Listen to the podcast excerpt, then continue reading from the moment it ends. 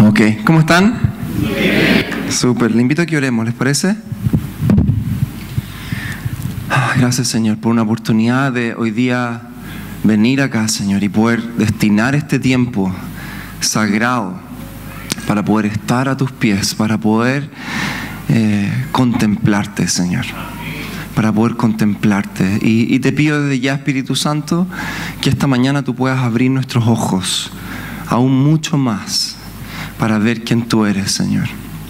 Para ver quién tú eres, Señor. Para ser llenos de ti, Señor. Llenos de, tu imagen, llenos de tu esencia, llenos de tu naturaleza. Ven Espíritu Santo, Señor, en este tiempo. Lo dedicamos completamente para ti, Señor. Ponemos toda nuestra atención en ti, Señor. Reenfócanos, Señor. Reavívanos, Señor. Enciende, Señor, el fuego en nuestro corazón esta mañana por mirarte, tan solo por verte, tan solo por percibir tu presencia, Señor. Enciende una vez más la llama en nuestro corazón. Señor, todo amor que se ha ido enfriando. Señor, esta mañana yo oro que es reavivado, reavivado. Señor, no nos dejes enfriarnos, no nos dejes enfriarnos, Señor, sino que mientras te miramos a ti esta mañana, nuestro corazón se enciende, nuestro corazón se enciende, nuestro corazón late de nuevo, late de nuevo. Mm. Amén, amén. Wow. Mm. Esto no tiene nada que ver con lo que preparé el mensaje, pero hay, hay, una palabra bien fuerte que Jesús habla en la Biblia. Dice que cuando está hablando de, de los tiempos y de los últimos tiempos, dice que el, corazón, el amor de muchos se enfriará. Y, y, yo siento en mi corazón orar esta mañana que nuestro amor no se enfríe nunca, nunca, nunca, nunca, nunca. Y, y, y, que, no, y que no tengamos tampoco la, una, una, arrogancia espiritual que digamos, no eso, no, eso no es para mí, o, ¿me entiendes?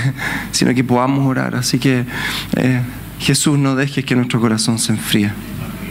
Yo no quiero que mi, mi, amor por ti se enfríe, Señor. Quiero que mi amor crezca. Y también oramos, Señor, esta mañana por, por todos aquellos, Señor, que en este tiempo, Señor, quizás su corazón, su amor se ha ido enfriando, Señor. Y oramos, Dios. Oramos, Señor, que, que el fuego de tus ojos, Señor, vuelva a encender los corazones. Que tu presencia, Señor, sale al encuentro de todos aquellos, Señor, que quizás hoy día han dejado de mirarte, han dejado de, tenerte en el, en el, lugar, en el centro de su vida, Señor. Y oramos como iglesia, como comunidad, Señor, para que no permitas, Señor, no permitas en tu amor soberano, Dios, que nuestro amor como iglesia se enfríe por ti. Al contrario, Señor, oramos por un año en que nuestro amor por ti crece. Y el fuego en nuestro corazón por ti aumenta mucho, mucho más, Señor. Oramos por esto en el nombre de Jesús. Amén. Amén, amén. Te invito, iglesia, en este tiempo a estar orando esta oración. Esto tengo en mi corazón decirte esta mañana, orando esta oración, que nuestro corazón como iglesia no se enfríe, que nuestro amor y que el amor de ninguno se enfríe. Me encanta cuando Jesús dice que Él deja las 99 por buscar una por buscar una. Y ese es el corazón del Señor. El corazón de Dios es que, que, no, que no estemos uh, tranquilos si es que vemos a alguien eh, donde vemos que su corazón se enfría, sino que podamos tener la capacidad, y esto Dios me ha estado como exhortando en estos días, de poder arrodillarme si es necesario, llorar en mi casa y, y pedir por los corazones que se están enfriando puede ser personas que conozco, incluso otras personas que no, lo, que no conozco, pero, pero oremos por esto, iglesia, en este tiempo, que nuestro corazón no se enfríe y nuestro amor no se enfríe y que no seamos de esos muchos, sino que seamos, o de esos quizás que, que, que su, su amor se enfría, sino que seamos de esos que su corazón y su amor crece por Jesús. Y esta mañana eh, quiero compartirte algo que en realidad no es algo nuevo bajo el sol. De hecho, creo que lo he compartido previamente y, es algo que Dios nos ha estado enseñando como iglesia. Lo hemos escuchado de nuestro pastor Roy, lo hemos escuchado de distintas formas. Pero tenía en mi corazón que esta es una buena cosa para poner en la mesa al comenzar el año. Y, y, de hecho vamos a hacer algo lindo y día vamos a estar compartiendo con, junto con, con, Johnny esto, con Johnny Ortiz. Y, así que voy a ser relativamente breve, breve. Y quiero comenzar preguntándote esto. eh, esta pregunta que el Señor me está haciendo a mí. ¿Dónde están tus ojos puestos hoy día? ¿Dónde están tus ojos puestos? ¿Dónde están puestos tus ojos? ¿Dónde están puestos tus ojos espirituales, pero también dónde están puestos tus ojos naturales? Desde ya quiero que empecemos a meditar en esto porque eh, esto es demasiado importante, relevante. Dice Salmo 27, 4, dice, y lo hemos escuchado muchas veces, pero dice, una cosa he pedido al Señor y esa buscaré, que habite yo en la casa del Señor todos los días de mi vida. ¿Para qué? Y para que podamos decir esto juntos, para contemplar la hermosura del Señor para contemplar la hermosura del Señor. Y esta mañana queremos hablarte de, la importancia de una vida de contemplación, de adoración y contemplación, de aprender día a día, porque esto es algo que aprendemos a contemplar a Dios. Y me gusta la palabra contemplar porque no, no, no es una cosa así como ver, mirar de pasadita, sino que habla de detenernos, y poner toda nuestra atención en quién? En Él, en su hermosura, en, la cualidad de Dios, en la persona de Dios. Y yo sé que esto nos cuesta, nos cuesta por varias razones. Una de ellas es porque somos muchas veces muy egoístas. No sé si a, ti te ha pasado, y yo, voy a ser muy honesto esta mañana porque yo lo que predico trato de primero, obviamente, vivirlo y procesarlo, pero a mí me cuesta muchas veces meditar en Dios. Me cuesta poner mi atención y mi foco en Él. Voy en el auto y digo, Señor, esta mañana te doy gracias por este día. Y no pasan 45 segundos y ya estoy pensando en mí. 45, ¿qué? 15 segundos. Y ya estoy pensando, ay, en la tarde, lo que, y si vuelvo, y a qué hora. Y, y, no es que esto sea un pecado, pero yo reconozco que todavía a mi naturaleza le cuesta poner su atención y su foco en Él completamente. Y David es un hombre sumamente intencionado, sumamente intencionado. A mí me cuesta todavía la primera parte de esta escritura, dice, estar todos los días, habitar todos los días. Yo, yo te soy honesto, a mí me cuesta detenerme a veces todos los días y estar. Pero David era un hombre sumamente intencionado en decir una cosa demandado. Y cuando dice demandado, probablemente uno dice le está demandando a Dios, pero la verdad es que uno no le demanda eso a Dios. Probablemente es como para sí mismo. Una cosa me autodemando una cosa autodetermino en mi vida, una cosa que no puede no ser, es que todos los días voy a estar ahí, contigo Dios. Y no de pasadita, no así como de, ok, check, cumplí, sino que todos los días te voy a contemplar. Todos los días voy a decir, stop Yo hago un curso, pequeño curso de formación espiritual y una de las activaciones que yo hago ahí se llama stop. Y el ejercicio es parar. Stop. Parar. Y sabes que cada vez que practico esto en mi vida, cada vez que lo hago hecho en grupo, es tan poderoso porque no nos damos cuenta como nosotros le damos, en nuestra cabeza le da y vamos y hacemos cosas. Pero cuando nos detenemos y contemplamos quién es Dios, si meditamos, como dice Salmo 1, bienaventurado el hombre que medita en la ley del Señor, de día y de noche. Realmente es bienaventurado, porque cada vez que lo hacemos, todo en nosotros cambia. Toda nuestra mente cambia. Toda nuestra ansiedad se empieza a diluir todo el temor que muchas veces acecha nuestra vida, boom, arranca. ¿Por qué? Porque cuando nuestros ojos le contemplan, todo nuestro ser se transforma. Todo nuestro mundo se transforma. Y David por eso que era determinado, decía, todo, puede cambiar, todo puede pasar. Él era rey, créeme que tenía hartas cosas que hacer y antes de ser rey era un líder de mucha gente, pero decía, una cosa, y yo aprovecho que está mi pastor Roger acá y no es por ser chupamedia, porque realmente yo lo admiro, pero una cosa que yo he escuchado por los años, de los años, de los años, y créeme que hay veces que ya, a mí hasta a veces ya me confronta tanto que me... ¡ah! Pero es una cosa que lo he escuchado decirme a mí, he escuchado decirle a toda persona que se le cruza, es como una cosa que tú no puedes transar en tu vida, es tener una vida de intimidad con Él. Porque hay muchas cosas que otros pueden hacer por ti. También lo he escuchado. O como dice, alguna vez escuché a Lale Rus decir, nuestra vida es como hacer malabares con muchas pelotas en el aire. El tema es que unas son de goma y hay unas poquitas que son de cristal. Una de esas de cristal son nuestros matrimonios, nuestras familias. Pero la más preciada de todas y que nadie más puede hacer y que nadie más puede tener y cultivar en tu vida es tu intimidad con Dios. Las otras se pueden caer, son de goma. Incluso tu trabajo, incluso tu, todo, todo, todo se puede caer por importante que sea y, créeme que Dios lo puede...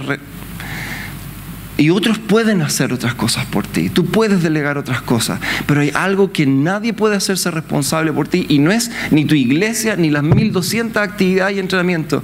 Es que tú determines sentarte todos los días de tu vida y contemplarle. Y contemplarle. Y no estoy hablando de porque a veces uno escucha esto y dice, chuta, entonces eso qué significa? Una hora, no sé, no se trata de la forma, se trata de detenernos. Se trata de detenernos. Y creo que este mensaje es clave para lo que viene este año, porque este año se viene movido, iglesia. Se viene muy movido. Y van a seguir habiendo muchos cambios y cosas a nuestro alrededor, cosas de las que no debemos estar abstraídos, pero ojo, no pueden ser cosas que roben nuestro foco principal en nuestra vida. Nosotros este año tenemos que estar establecidos en un lugar y en una postura y en una posición, y es delante de Dios y con nuestros ojos fijos en Él. Fijos en Él. Te voy a dar un tips de vida, no estoy ni siguiendo mi apunte, aunque están todas las cosas ahí, créeme. Pero esto es algo que, medito tanto en mi, corazón que ya está ahí, pero te voy a dar un, tips, un consejo. Cuando todo se esté moviendo alrededor tuyo, medita en, un, en una imagen, y, y Johnny nos va a hablar un poco de esto.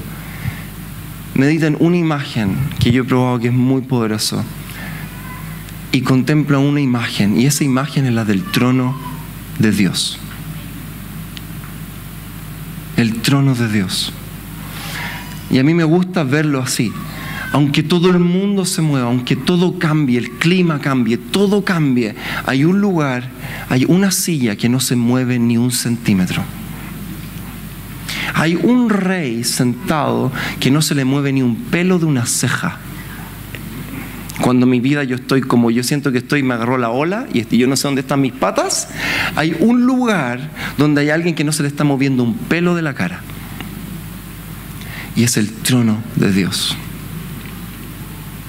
Y sabes que esto más que una visualización, no, es el poder de en toda circunstancia entrenar mi mirada espiritual en a donde debe ir de donde yo soy, de donde yo pertenezco. Porque sabes que yo no va a hablar de esto. Yo pertenezco a un lugar que se llama el reino de los cielos.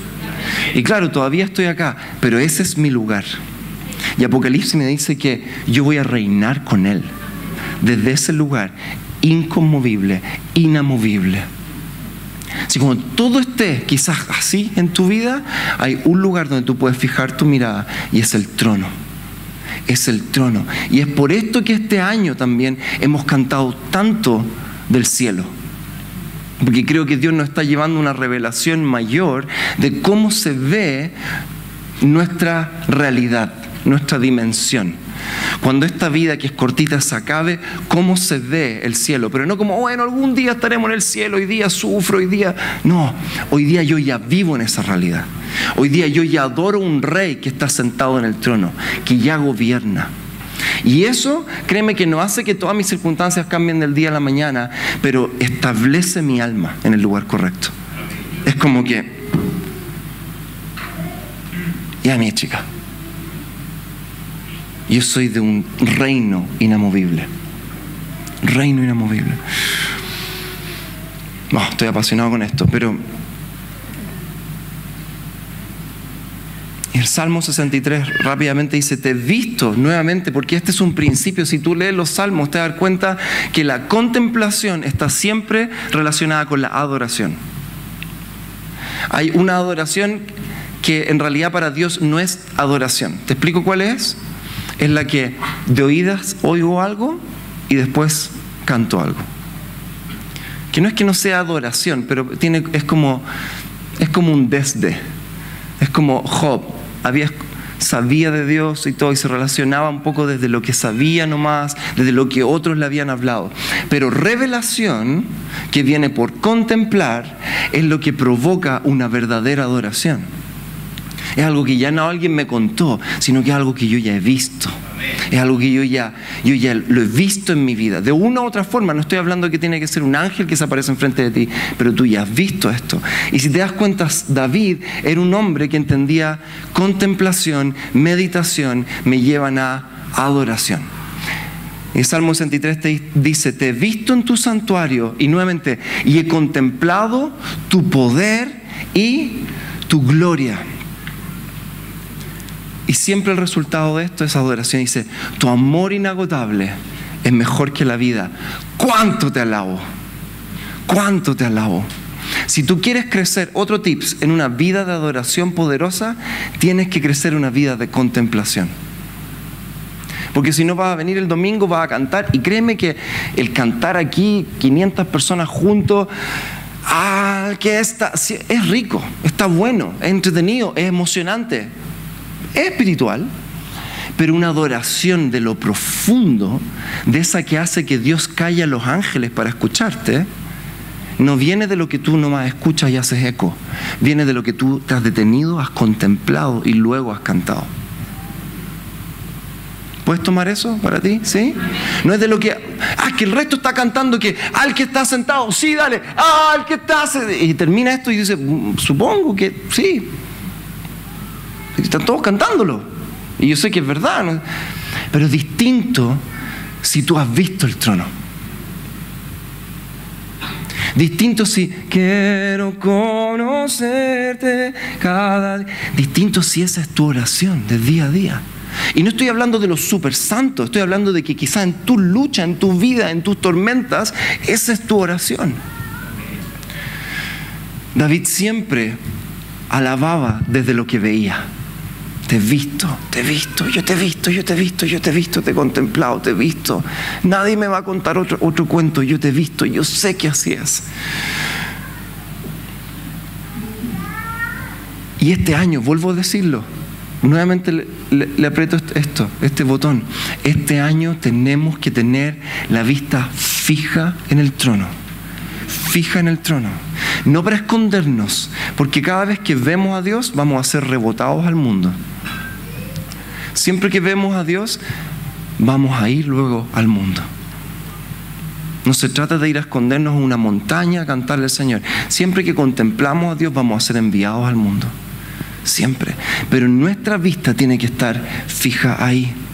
Y quiero ir terminando mi, mi sección con Mateo 6, 22, que creo que es un principio espiritual muy importante que Jesús dejó, pero que yo me da la sensación de que un principio que a veces pasa un poco así como, como desapercibido. O por lo menos yo no he escuchado mucho respecto a esto, pero dice, Mateo 6, 22 dice, tu ojo es la lámpara que da luz a tu cuerpo. Otra persona dice, su ojo es la lámpara del cuerpo. Dice, cuando tu ojo es bueno, todo tu cuerpo está lleno luz. Pero cuando tu ojo es malo, todo tu cuerpo está lleno de oscuridad. Luego el versículo es, como un poco extraño quizá el pasaje en el sentido que después dice, así que no podemos amar al dinero y amar a Dios. Ese es un poco el contexto. Pero lo que en el fondo Jesús está diciendo es, si tu mirada está fija en el lugar equivocado, todo tu ser va a estar como con dolor de guata todo el día. Así me lo imagino yo. Va a estar todo el día, todo aquí, todo revuelto, todo desordenado. Entonces, pucha, ¿por qué estoy tan lleno de ansiedad? Estoy tan lleno de. Estoy tan lleno de temor, estoy tan inestable. Mi pregunta, lo del comienzo, ¿dónde están tus ojos? ¿Dónde están mis ojos? Hora a hora, minuto a minuto, el día a día, en, lo cotidiano, ¿dónde está mi mirada? es que voy a perder la pega en este tiempo, es, que, es que no sé qué va a pasar ahora con la salud, no sé. ¿Dónde está tu mirada? ¿Está aquí o está en el trono? ¿No hay un padre que te cuida, que está en control, que nos ama? ¿Dónde está tu mirada? Porque esta es la vuelta, este es el principio. A Jesús le cuestionaba mucho si es que los discípulos se lavaban las manos, no se lavaban las manos antes de comer, si es que comían esto, comían lo otro. Y Jesús les dijo, mira, el tema no es tanto este, este órgano, el tema es más este órgano. No, ese es glotón y es bebedor. Pero Jesús decía, pero ¿qué pasa con esto? ¿Qué pasa con.? Y, los confrontaba, ¿qué pasa con la mujer que codiciaste, miraste? Porque él decía, este, este tienes que cuidarlo. No está tu ojo natural y espiritual. Porque si tu ojo está limpio, tu ser está limpio. La religión ha juzgado mucho esto. Uy, lo que dijo, uy, lo que comió, uy, lo que... Pero Jesús puso mucha atención en esto. ¿Dónde está tu atención? ¿Cómo miras a la gente? ¿Dónde está tu atención? Porque adoración, y vuelvo a conectarlo con esto, adoración es así. Lo que yo contemplo entra en mi sistema, alumbra mi sistema, transforma mi ser y luego sale como un fruto de alabanza de mi boca. Cerrar, ahora sí cerrar 2 Corintios 3, 16, 18.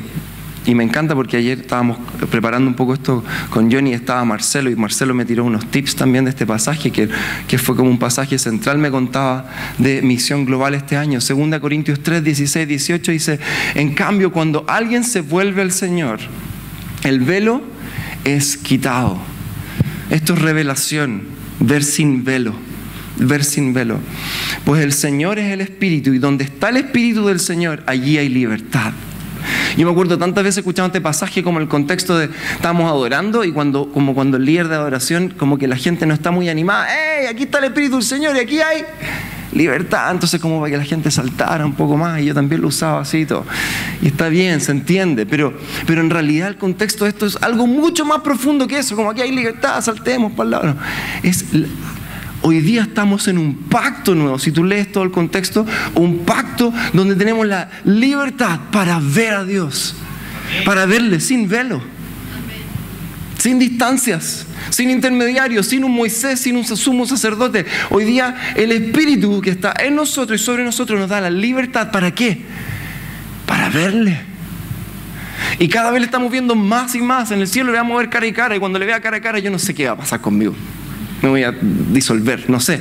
Pero hoy día, lo que está diciendo Pablo, hoy día tienes libertad para verle, para ir y mirarle. Ahí hay libertad y dice, así que todos nosotros, a quienes nos ha sido quitado el velo, podemos ver y reflejar la gloria del Señor. Yo no sé de pero yo quiero ver tanto a Dios que quiero transformarme en un espejo y que sencillamente mi vida, mi vida, ni siquiera tenga que agarrar un micrófono, una guitarra, mi vida refleje a Dios. Y no porque quiero ser el super duper, es porque quiero que otros vean a Dios. Y otros sean atraídos a Dios. Y dice, el Señor que es en el Espíritu nos hace más y más parecidos a Él a medida que somos transformados a su gloriosa imagen. Y Marcelo ayer me tiraba este, este tips, me decía que la palabra que ha transformado, transformación, es la misma palabra que se usa en la Biblia, que usa la Biblia para hablar de que Jesús fue transfigurado. O sea, nosotros al ver y contemplar la gloria de Dios hoy día en este nuevo pacto, podemos literalmente ir siendo transfigurados completamente. ¿Y sabes la diferencia? Él decía, la diferencia, nos explicaba, entre transformación y cambio, es que el cambio es una materia que va pasando de distintas formas, el agua, sólido, líquido, gaseoso, pero transformación es algo que cambia completamente su materia aquello que era ya no es más. Por eso es que tiene una nueva naturaleza, pero es en el ver a Dios día a día y ser llenos de la luz de su gloria lo que realmente va transformando mi ser, desde adentro hacia afuera, hasta ser un espejo, hasta ser alguien que irradia la presencia de Dios, hasta ser alguien que no necesita argumentos humanos para poder compartir de la gloria de Dios con otros. Ese es nuestro llamado y ese es el fruto, porque una vida de adoración, el puerto final de una vida de adoración debe ser transformación. Porque si no, si no fue transformación, algo en el camino se nos desvió. Algo, no, es que yo con el Señor, yo soy un íntimo, yo aquí no, yo no quiero nada con el mundo, yo no, yo soy el mismo ayer, pero no importa, algo está mal. Porque si tu ojo está viendo y contemplando al Señor, tú vas a ser transformado y va a ser luego de impacto a otros. No existe tal cosa como un adorador en una esquina encerrado y solo, porque la presencia de Dios nos lleva a hacer después esa gloria y esa esperanza a otros. Así que para ir dando las últimas ideas, quiero invitar a Johnny. El Señor puso en mi corazón y le podemos dar un aplauso de ánimo, de honra. Pero Señor Mientras preparaba esto, el Señor puso en mi corazón que Johnny tenía que compartir un par de ideas que yo le escuché el último año y que realmente eh, transformaron mucho mi, este coco. Así que compártelas con la iglesia, amigo. Bueno, gracias David por la generosidad también de compartir este espacio, de poder eh, enseñar a la iglesia, siempre es un honor, es un privilegio realmente. Y mm, queremos hoy día como, como equipo, junto a David, hacerles una invitación. Eh, y es bien concreta y la vamos a hacer a la luz de la Biblia. Eh, porque ahí, así nos vamos a ir a, la segura. ¿ya? Así que yo voy a leer en Lucas 24, por si tienen ahí sus Biblias del 13 en adelante. Lucas 24, del 13 en adelante. Si quieren, se van sumando para que aprovechemos bien el tiempo, pero está en, en ese capítulo. Dice, ese mismo día, dos de los seguidores de Jesús iban camino al pueblo de Maús a unos 11 kilómetros de Jerusalén. Al ir caminando, hablaban acerca de las cosas que habían sucedido. Eh, que habían sucedido. Mientras conversaban y hablaban, pronto, eh, perdón, de pronto Jesús mismo se apareció y comenzó a caminar con ellos, pero Dios impidió que lo reconocieran. Y él les preguntó, ¿De qué vienen discutiendo tan profundamente por el camino? Se detuvieron de golpe y sus rostros cargados de tristeza. Entonces uno de ellos, llamado Cleofas, contestó, tú debes ser la única persona en Jerusalén que no oyó acerca de las cosas que han sucedido aquí en los últimos días. ¿Qué cosas? preguntó Jesús. Las cosas que sucedieron a Jesús, el hombre de Nazaret, le dijeron. Era un profeta que hizo milagros poderosos y también era un gran maestro a los ojos de Dios. Y todo el pueblo y de todo el pueblo. Sin embargo, los principales sacerdotes y los otros líderes religiosos lo entregaron para que, fueran para que fuera condenado a muerte y lo crucificaron. Nosotros teníamos la esperanza de que fuera el Mesías que había venido para rescatar a Israel. Imagínense la, la angustia de que ellos tenían expectativas en un hombre y ese hombre finalmente es crucificado.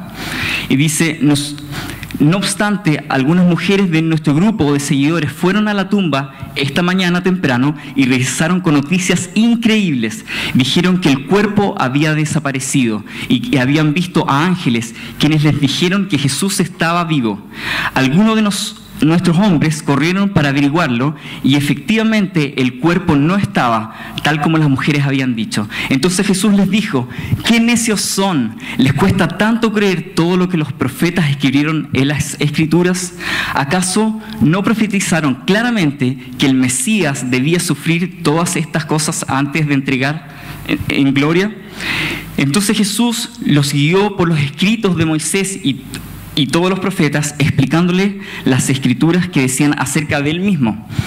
Para entonces ya estaban cerca de Maús y del final del viaje. Jesús hizo como que iba a seguir adelante, pero ellos le suplicaron, quédate con nosotros esta noche, ya que se está haciendo tarde. Entonces los acompañó a casa. Al sentarse a comer, tomó el pan y los bendijo. Luego partió y se lo dio a ellos. De pronto se le abrieron los ojos y lo reconocieron. Y en ese instante Jesús desapareció. ¿No les parece un poco tarde después de haber caminado 11 kilómetros con Jesús? Probablemente fueron un par, quizás cercano a dos horas, podrían haberse demorado en caminar con Jesús. Pero recién ahí se dieron cuenta de con quién estaban. Entonces ellos dijeron, se dijeron unos a otros, ¿no ardía nuestro corazón cuando nos hablaba en el camino y nos explicaba las escrituras?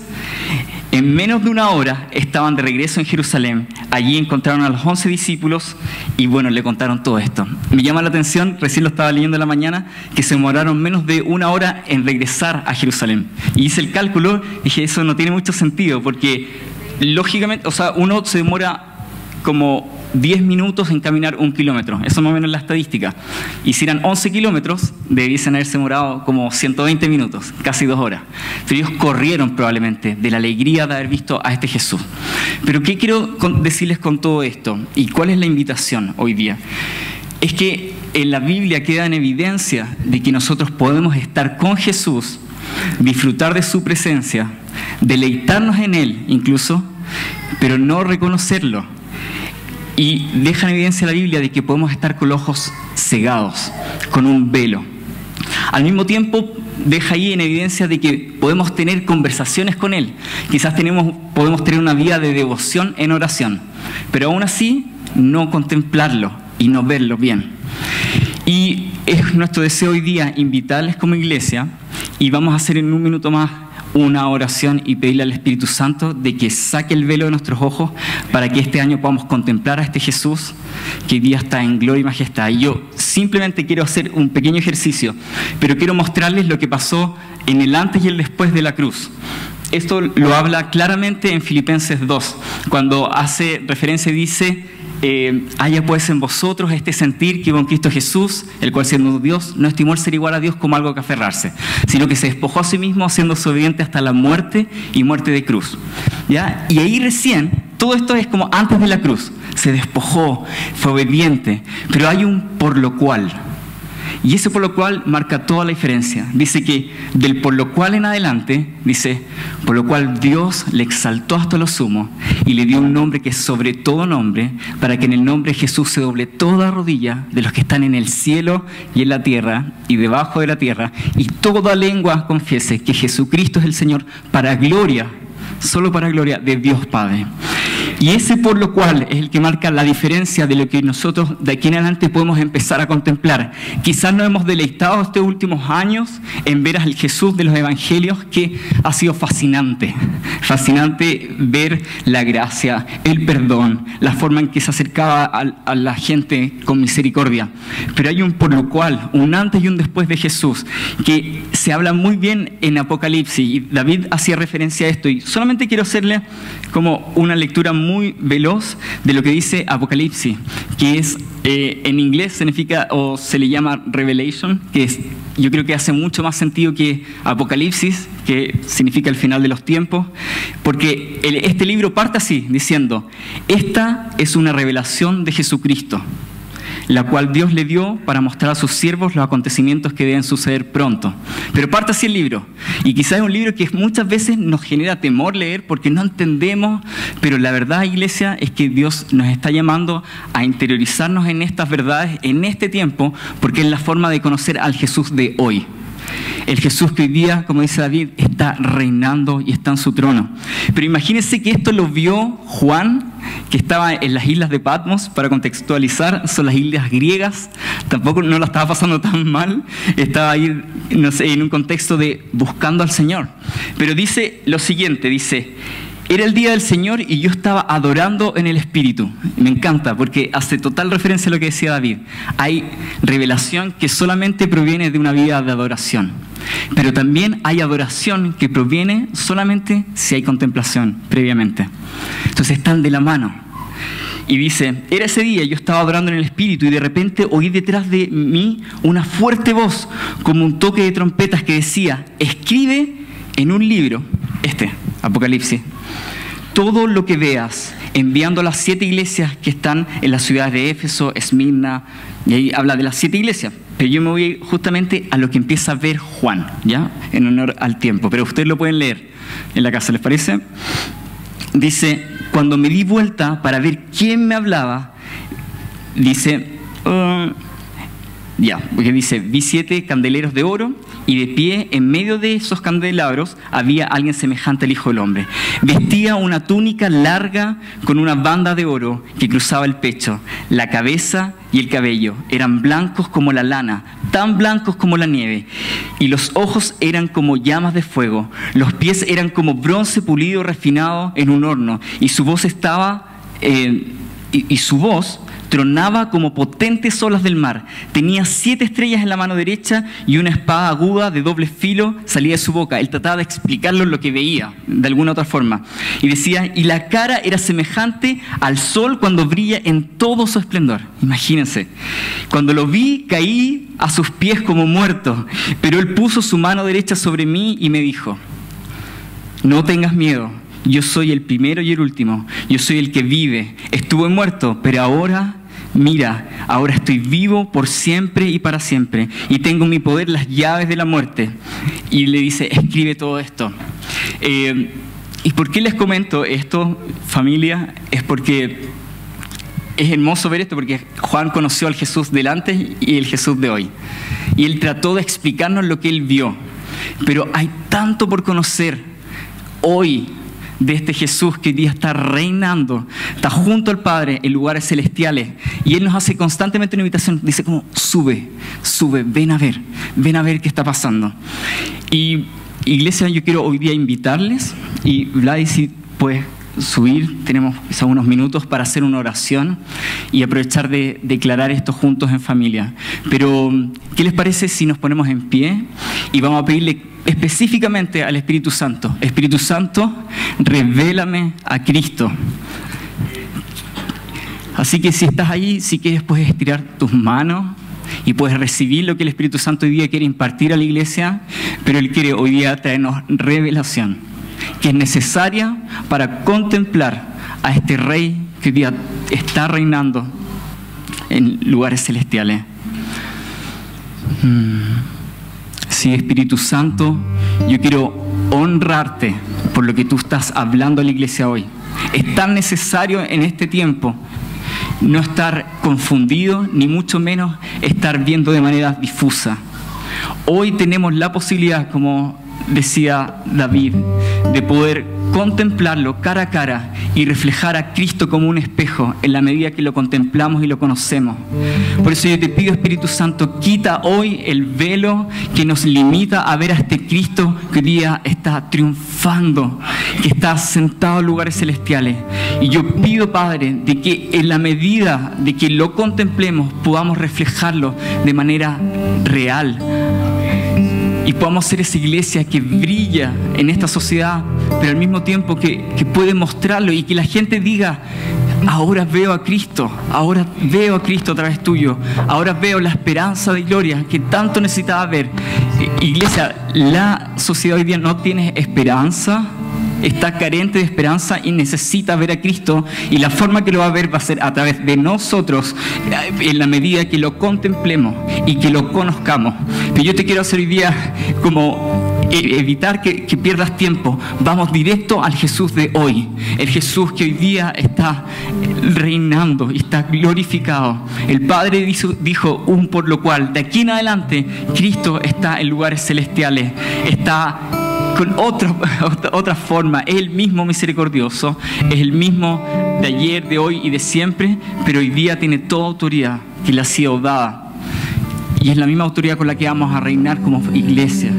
Así que esta canción que decía David, que es tan profética, lo que se canta en, que dice, quiero conocerte cada día más. Después dice, revélanos tu gloria. Recién hoy día estamos entendiendo que esta canción es tan profética y probablemente van a pasar los años y vamos a entender de que cada vez hace más sentido. La iglesia tiene que contemplar para poder adorar y demostrar que hay un Cristo reinando, que hay un Cristo que está, es fuera de serie. Yo te digo, iglesia, si Jesús te enamoró en los evangelios, el Jesús de hoy te va a apasionar y te va a encender. Y nos vamos a pasar un año como un poco eh, sintiendo que estamos viviendo lo mismo de siempre. Vamos a caminar viendo a un Dios de otra forma, totalmente. Así que te invito a que podamos adorar y declarar juntos en familia. Tenemos dos, tres minutitos. Quiero invitar a todos los que quisieran hoy día como, una, como un símbolo de- de esta autodeterminación de David, de decir, quiero todos los días estar contigo, Señor. Que puedas, si quieres, pasar acá adelante y vamos a terminar y en realidad comenzar este año. Comenzar esta- est- este año declarando estas palabras, esta canción, declarando, Señor, mi prioridad es verte y quiero conocerte, quiero verte en tu conocerte más profundamente, quiero que mi ser sea lleno de tu revelación, quiero realmente que tú seas mi foco, tu trono sea mi centro de vida. Así que te invito, iglesia, que podamos comenzar este año haciendo lo más importante, haciendo lo más determinante en nuestra vida. Deseamos ir mucho más. Sí, Señor. Hacemos de esta canción nuestra oración hoy día, Señor. Aún en nuestra debilidad, Señor, queremos determinarnos en esto, Señor. Quiero conocerte. Quiero conocerte. Señor, que todas las escamas de nuestros ojos, Señor, caigan. Podamos verte más claramente, Señor, como Juan te vio. Queremos verte así de claro. En tu Sí, Señor. Presencia y adorar. Revélanos tu gloria.